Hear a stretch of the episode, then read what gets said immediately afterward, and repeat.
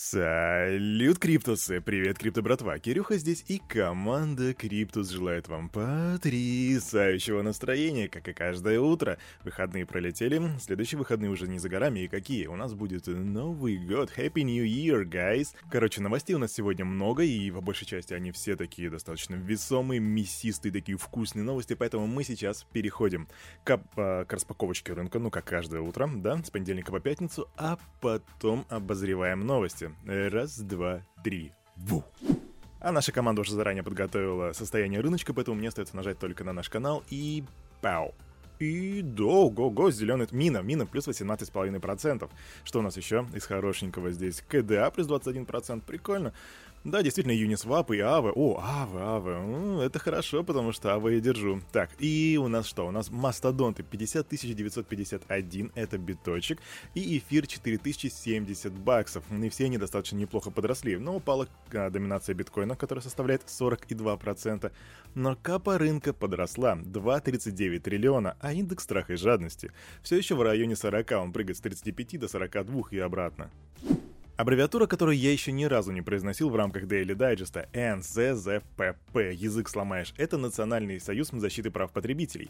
И он направил в Банк России письмо с просьбой ограничить деятельность на территории страны биржи Binance.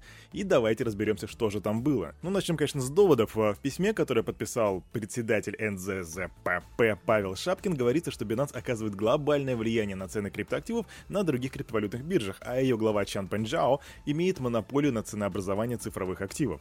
А цитаточка – Чан Пенджао имеет неограниченные возможности открытия сделок на продажу, то бишь искусственного создания якобы заимствованных у самого себя активов, и неограниченные возможности открытия сделок на покупку за свою же собственную имитированную криптовалюту BUSDT. Таким образом, Binance имеет поистине беспрецедентные возможности для манипулирования глобальными курсами криптовалют. И вот тут сложно даются эти слова, прямо они из меня сложно вылазят, но да, это действительно так. И об этом уже говорят все регуляторы, и это известно всем, кто находится в крипте. Происходит принудительное закрытие маржинального счета клиента, а его криптоактивы переходят по искусственно заниженной стоимости в карман Чанпена Джао. Лишая клиентов инвестированных средств, он стал миллиардером, так отметил, отметил Шапкин. И вот это вот такое заявление, мы, конечно, можем представить, что на криптобиржах происходит всякое. Однако вот так вот, без, без процедуры, без доказательной базы и прочего, кидаться обвинениями, я бы на месте Чанпена Джао подал бы в ЕСПЧ на этого человека, если честно. Небольшой апдейт по Банку России и его запретам. Тут Forbes стало известно, что в качестве одного из способов полного запрета инвестиций в криптовалюты Банк России рассматривает блокировку карточных переводов при помощи MCC-кода. То есть, по факту, банк присваивает четырехзначный MCC-код каждой организации, адрес которой совершает денежные переводы. Этот код используется для отслеживания услуг, которые предоставляет организация. Ну, например, у продуктовых магазинов это 5411, а у криптовалютных обменников это 6051. И вот эта блокировочка а, переводов будет осуществляться при участии таких платежных систем, как Visa и MasterCard. Однако сами представители, что интересно, этих компаний пока что отказываются отвечать на какие-либо вопросы Forbes. Эх, QR-код, MCC-код, не знаю, трансгендер трансгендер, ЛГБТ, трансформер плюс, код, они повсюду. Что касается этой информации на самом деле, то все пока что выглядит достаточно слабенько и на словах, а мы держим руку на пульсе. Stay tuned, guys. Квик новости из Турции. Да тут Совет по расследованию финансовых преступлений Турции, он же МАСАК, наложил штраф в размере 8 миллионов лир, это 750 тысяч долларов, на местное подразделение криптобиржи Binance потому что регулятором в ходе проверки были обнаружены нарушения по торговле криптоактивами. Наверное, сейчас Чан Пенжао такой. Да что там эти 750 тысяч? Мы сейчас этот рынок отманипулируем снова, и все, мы еще даже с чаевыми донесем. Много денег! Кстати, к слову о Турции, там уже готов законопроект о криптоактивах. И этот законопроект будет направлен в парламент без промедления, сообщил Эрдоган на встрече с журналистами экономических изданий. Сам документ еще пока не опубликован, и пока что подробностей у нас нету, но мы держим руку на пульсе. Тюпи-тюпа, а тут интересная новость. The New Scientist собрал информацию более чем у 50 человек, выяснив, что у них пропали биткоины с кошельков Чива по необъяснимым причинам. Если вы забыли, что такое Чива, это официальный криптокошелек а, Сальвадора, там где манят на вулканах вообще-то. И правительство Сальвадора пока что никак не реагирует на происходящее. Вот тебе и тюби-тюп-пуп, да. Какие-то новости сегодня негативные, но может что-нибудь хорошее будет. Ну вот, например, SEO Crypto.com обвинили CoinMarketCap в нечестности. да, очень хорошо. Э, поздравляем э, с Рождеством команду CoinMarketCap, которая через неделю после моей публикации на тему их э, плохого твита произвольно опустила нашу биржу на 14 место в рейтинге. А мы, между прочим, занимаем второе и третье места на CoinGecko, так что вы, ребята, знаете, где искать реальные и рыночно-нейтральные данные. Так написал SEO Crypto.com. Ну, по факту, на данный момент Crypto.com расположена на 16 месте на CoinMarketCap с объемом торгов в 1,3 миллиарда, 1,5 миллиардов, а на CoinGecko это биржа на втором месте с показанием 2,7 миллиарда. История странная, история мутная, и на самом деле все не так однозначно. Мы не знаем, как, какими данными руководствуется что одна организация, я имею в виду CoinMarketCap, и другая, типа Coin, CoinGecko. Но вообще, как бы это могло выглядеть? «Босс, босс! Там они, короче, про нас всякое дерьмо пишут!»